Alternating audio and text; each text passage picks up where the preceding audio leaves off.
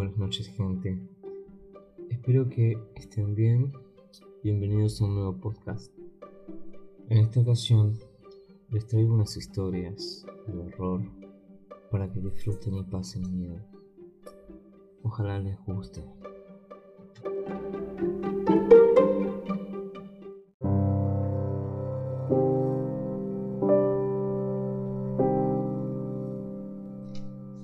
Este crepe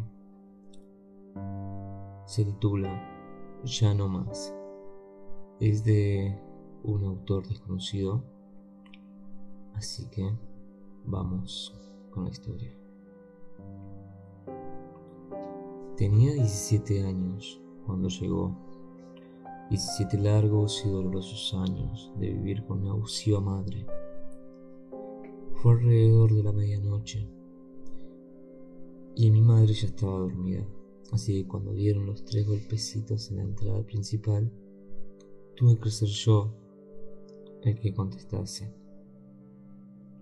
Una niñita de aspecto extraño esperaba del otro lado, con mejillas pálidas y sin color, cabello rubio arreglado en trencitas, un vestido de color rosa con los pliegues algo rotos, pies descalzos ligeramente azules por el frío de invierno, y ojos negros, profundos y penetrantes ojos negros.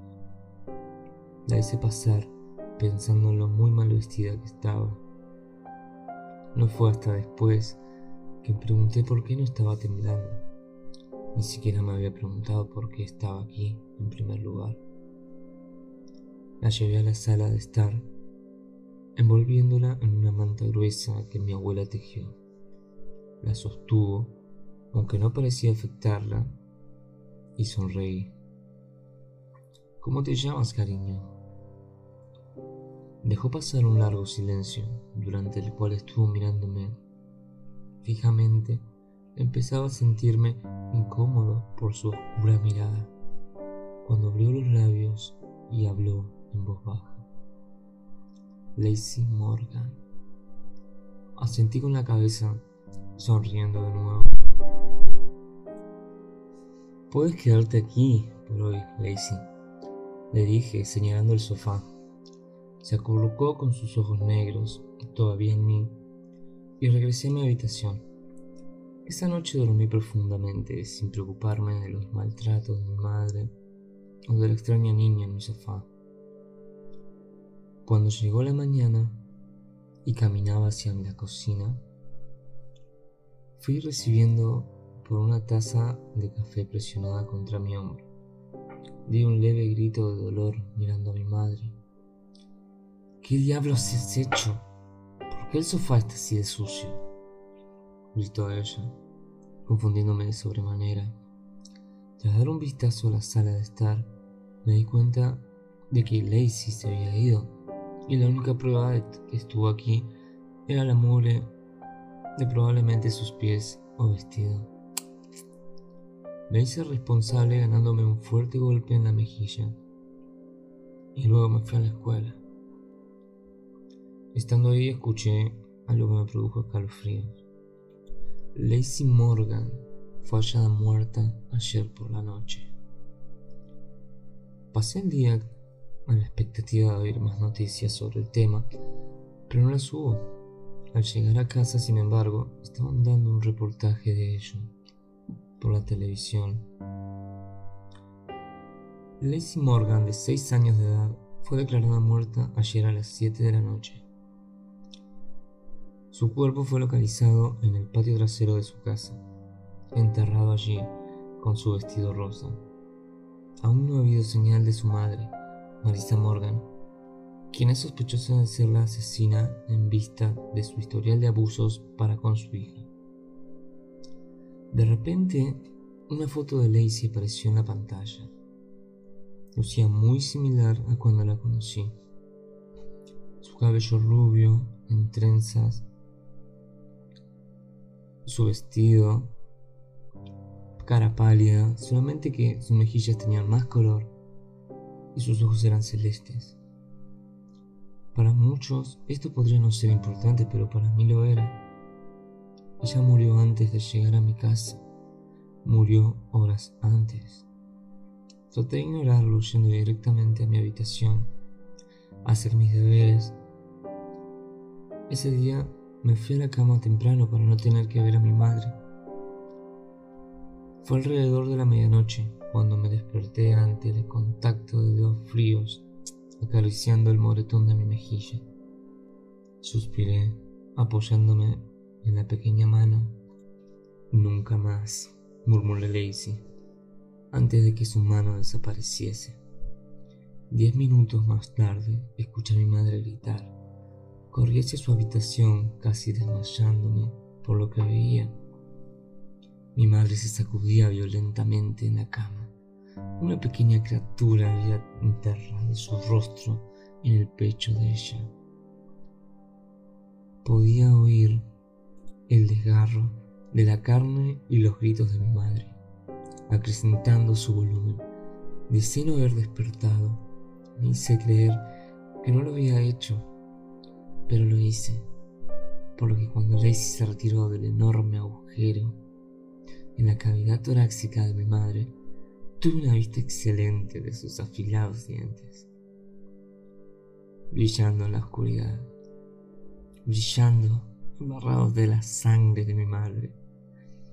Me sonrió inocentemente por un momento antes de arrancar rápidamente la yugular de mi madre. Esa vez me desmayé. Cuando volví en mí, me encontraba en mi cama. Me dirigí al cuarto de mi madre, impulsado por una curiosidad morbosa. Después de abrir la puerta, noté que el cuarto estaba vacío la cama hecha con esmero, como si mi madre se hubiese ido a trabajar más temprano. Las únicas rarezas eran sucias huellas de pequeñas pisadas y la ventana abierta, demostrándome que Lacey había estado aquí realmente. Nunca vi a mi madre de nuevo y nunca la extrañé tampoco. Eventualmente me casé y tuvimos una niña juntos. La llamé Lacey. Recientemente he notado que la hija de los vecinos tiene todo tipo de cicatrices y moretones en sus antebrazos. He estado pendiente de la actividad en su casa y el otro día vi algo raro. Una pequeña niña corriendo descalza por el patio trasero. Fue alrededor de la medianoche, así que no puedo estar muy segura. Pero creo que me miró con sus enormes ojos negros. Y podría jurar que articuló dos palabras en mi dirección.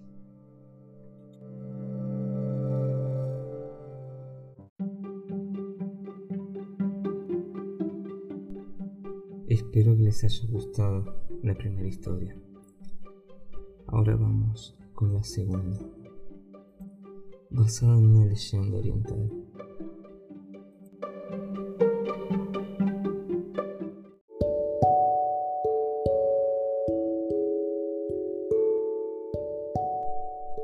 Esta es una leyenda oriental que trata sobre el hilo rojo. Supuestamente, este es aquel que te une a tu alma gemela. Espero que les guste esta historia. Hace mucho tiempo, un emperador se enteró de que en una de las provincias de su reino vivía una bruja muy poderosa que tenía la capacidad de poder ver el hilo rojo del destino y la mandó a traer ante su presencia. Cuando la bruja llegó, el emperador le ordenó que buscara el otro extremo del hilo que llevaba atado al meñique y lo llevara ante la que sería su esposa. La bruja accedió a esta petición y comenzó a seguir y seguir el hilo. Esta búsqueda lo llevó hasta un mercado en donde una pobre campesina con una bebé en los brazos ofrecía sus productos. Al llegar hasta donde estaba allí, la campesina se detuvo frente a ella y la invitó a ponerse de pie e hizo que el joven emperador se acercara y le dijo, aquí termina tu hilo. Pero al escuchar esto, el emperador enfureció, creyendo que era una burla de la bruja. Empezó a empujar a la campesina, que aún llevaba a su pequeña bebé en los brazos, y la hizo caer, haciendo que la vez hiciera una gran herida en la frente. Ordenó a sus guardias que detuvieran a la bruja y le cortaron la cabeza. Muchos años después, llegó el momento en el que este emperador debía casarse y su corte le recomendó que lo mejor era muy que desposara a la hija de un general muy poderoso. Aceptó y llegó el día de la boda y el momento de ver por primera vez la cara de su esposa, la cual entró al templo con un hermoso vestido y un velo que la cubría totalmente. Al levantarle el velo, vio por primera vez que este hermoso rostro tenía una cicatriz muy peculiar en la frente.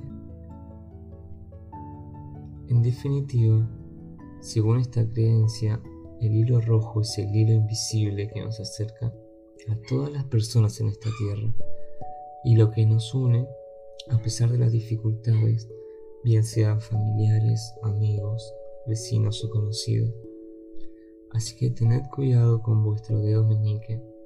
Nunca se sabe a quién podemos encontrar en nuestro camino.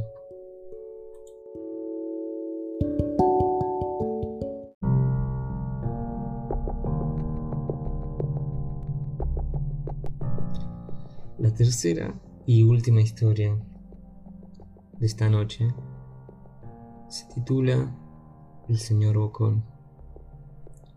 Otra historia rescatada de las cumbres de la web.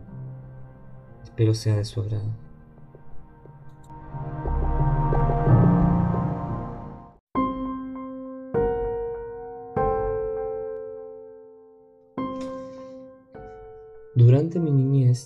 Mi familia era como una gota de agua en un gran río. Nunca permanecíamos en un solo lugar por mucho tiempo. Nos mudamos a Rhode Island cuando tenía ocho años apenas. Permanecimos ahí hasta que fui a la universidad en Colorado Springs. La mayoría de mis memorias son de cuando vivía en Rhode Island, pero hay fragmentos de mi mente de los muchos hogares en los que habité cuando era mucho más joven. La mayoría de estas memorias son poco claras y sin sentido, como perseguir a otro niño en el patio de una casa en Carolina del Norte, intentar construir una bolsa detrás de un departamento en el que vivía en Pensilvania y cosas como esas. Pero hay un puñado de memorias que permanecen tan claras como el vidrio como si hubiesen ocurrido ayer. Vivíamos en una casa a las afueras de la bulliciosa ciudad de New Yard, Maine. Era una casa grande, en especial para una familia de tres. Había una serie de cuartos que estaban totalmente desocupados, los cuales no entré durante el tiempo en que viví en esa casa. Supongo que era un desperdicio de espacio. Pero era lo único que pudo rentar mi papá, quien le queda cerca de su trabajo.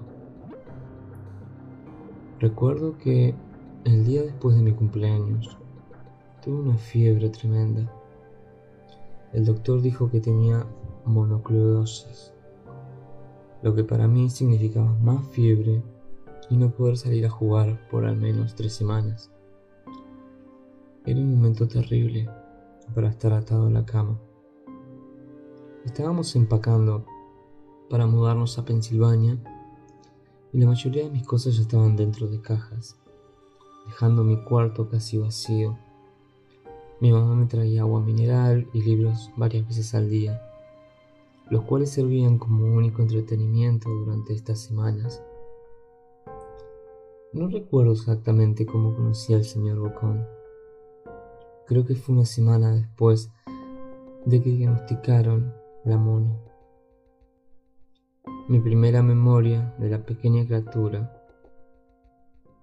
fue de cuando le pregunté su nombre. Me dijo que lo llamara señor Bocón, porque tenía una boca enorme. De hecho, ahora que lo pienso, todo en su cara era enorme.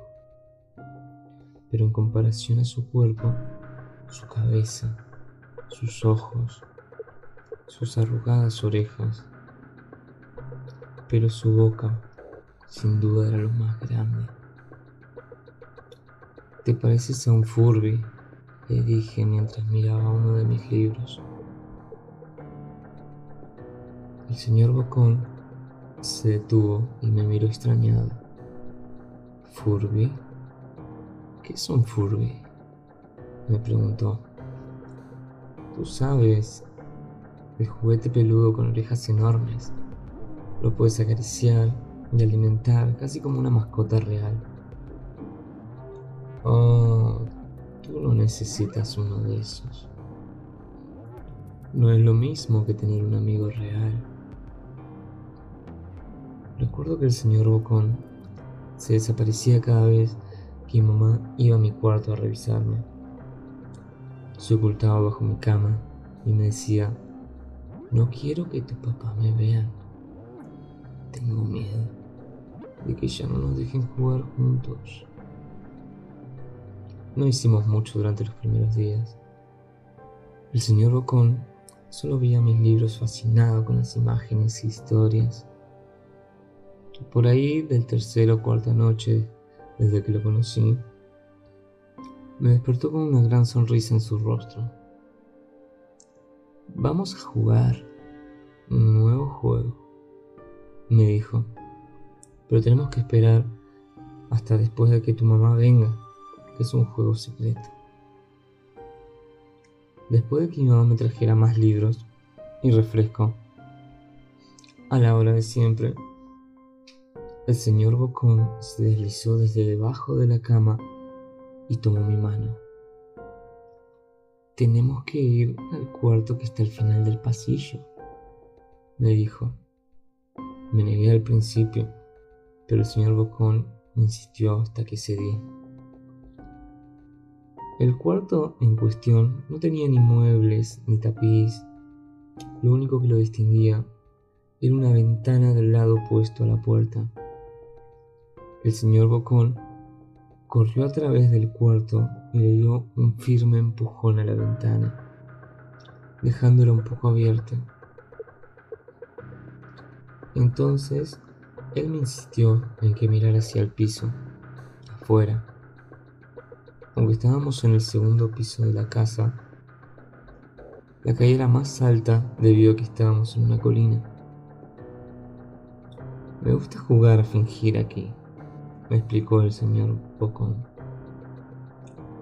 Fingo que hay un suave enorme trampolín allá abajo y brinco. Si crees que con todas tus fuerzas vas a ver que rebotas hasta acá arriba, como una pelota, quiero que lo intentes. Es muy alto, le dije. Pero es solo de divertido. No sería tan divertido si fuese una caída corta. De ser así, mejor si rebotaras en un trampolín real. Recuerdo haber jugado con la idea, dejarme caer en el fresco aire y rebotar en algo que mis ojos no podían ver. Pero el realista en mí prevaleció. Quizás en otra ocasión, le dije. No sé si tenga tanta imaginación. Podría lastimarme. La cara del señor Bocón se contorsionó con un gruñido pero solo por un momento. Decepcionado, se metió debajo de mi cama, donde estuvo quieto el resto del día. La mañana siguiente, el señor Bocón llegó con una pequeña caja. Quiero enseñarte malabares, me dijo. Aquí hay algunas cosas que puedes usar como práctica. antes de que tu primera lección. Miré la caja, estaba llena de cuchillos. Mis papás me matarán, le grité, horrificado, de que el señor Bocón había traído cuchillos a mi cuarto. Objetos que mi papá no me dejarían tocar nunca. El señor Bocón gruñó. Es divertido jugar con esto. Quiero que lo intentes. Alejé la caja de mí. No puedo, me regañarán. Los cuchillos no son seguros para aventarse. Las cejas del señor Bocón se cerraron, molesto. Tomó la caja con los cuchillos y se metió debajo de la cama. Otra vez durante todo el día. Me empezaba a preguntar qué tan seguido se la pasaba debajo de mí. Desde ese entonces empecé a tener problemas para dormir. El señor Bocón me despertaba en la noche diciéndome que había puesto un trampolín real debajo la ventana, un enorme, que no podía ver en la oscuridad. Siempre me negué y trataba de volver a dormir, pero el señor Bocón persistía. Algunas veces se quedaba a mi lado hasta el amanecer, animándome a saltar. Ya no era tan divertido jugar con él. Una mañana, mi mamá fue hacia mi cuarto y me dijo que tenía permiso de ir a caminar afuera. Pensaba que el aire fresco sería bueno para mí, especialmente después de estar confinado a mi cuarto por tanto tiempo. Con emoción, corrí hacia el patio esperando poder sentir el sol en mi cara. El señor Bocón me estaba esperando. Hay algo que quiero que veas, me dijo. Debí darle una mirada fea porque entonces me dijo, es seguro, no pasa nada, te lo prometo. Lo seguí hasta un viejo camino que corría a través de los bosques detrás de mi casa este es un camino importante, me explicó. Tengo muchísimos amiguitos de tu edad. Cuando estuvieron listos, los llevé por este camino, un lugar especial. Todavía no estás listo, pero algún día, espero, lo estarás. Regresé a mi casa preguntándome qué tipo de lugar existía más allá de aquel camino. Aproximadamente dos semanas después de conocer al señor Bocón, empacaron la última carga de cajas en el camión de mudanzas. Me fui adelante con mi papá en un largo recorrido hacia Pensilvania. Había considerado decirle al señor Bocón que me iba, pero aún teniendo cinco años, sospechaba mucho de las intenciones de la criatura. A pesar de lo que me decía, fue por esta razón que decidí no mencionar nada de mudanza. Eran las 4 a.m. cuando mi papá y yo estábamos en el camión. Mi papá esperaba llegar a Pensilvania para la hora de la comida. Al día siguiente, con ayuda de una larga dotación de café y bebidas energéticas, recuerdo que se parecía más a un tipo que estaba a punto de correr una maratón que a un tipo que se le pasaría sentado por un par de días. Muy temprano para ti, ¿verdad? Afirmé con mi cabeza mientras la ponía en la ventana, esperando dormir un poco antes de que saliera el sol. Sentí la mano de mi papá en mi hombro. Esta será la última mudanza, lo prometo. Sé que es difícil para ti, especialmente estando con esa enfermedad. Una vez que obtenga mi promoción, podremos quedarnos en un solo lugar y hacer amigos. Cuando el camión comenzó a moverse, vi la silueta del señor Bocón en la ventana de mi cuarto, parado, inmóvil. Se despidió lastimosamente con su mano. No me despedí. Años después, regresé a New Bernard Yard. El terreno donde se encontraba mi casa estaba vacío, a excepción de los cimientos. Resulta que la casa se quemó algunos años después de que yo y mi familia nos fuimos. Por curiosidad, busqué el camino que el señor Bocón me enseñó y al encontrarlo decidí seguirlo. Una parte de mí esperaba que el señor Bocón saltara sobre mí de repente y me espantara dándome un infarto. Pero tenía la sensación de que el señor Bocón ya no se encontraba en ese lugar, como si de alguna manera él estuviese atado a la casa que ya no existe. El camino llevaba a uno de los cementerios de New Pinnershire.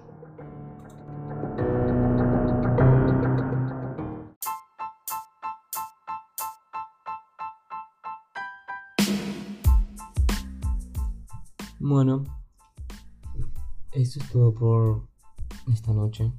Espero que les hayan gustado las historias. Y pronto estaré subiendo más historias nuevas, aprovechando que se acerca la fecha más terrorífica del año.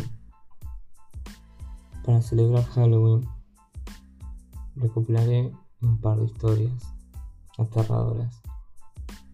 Así que,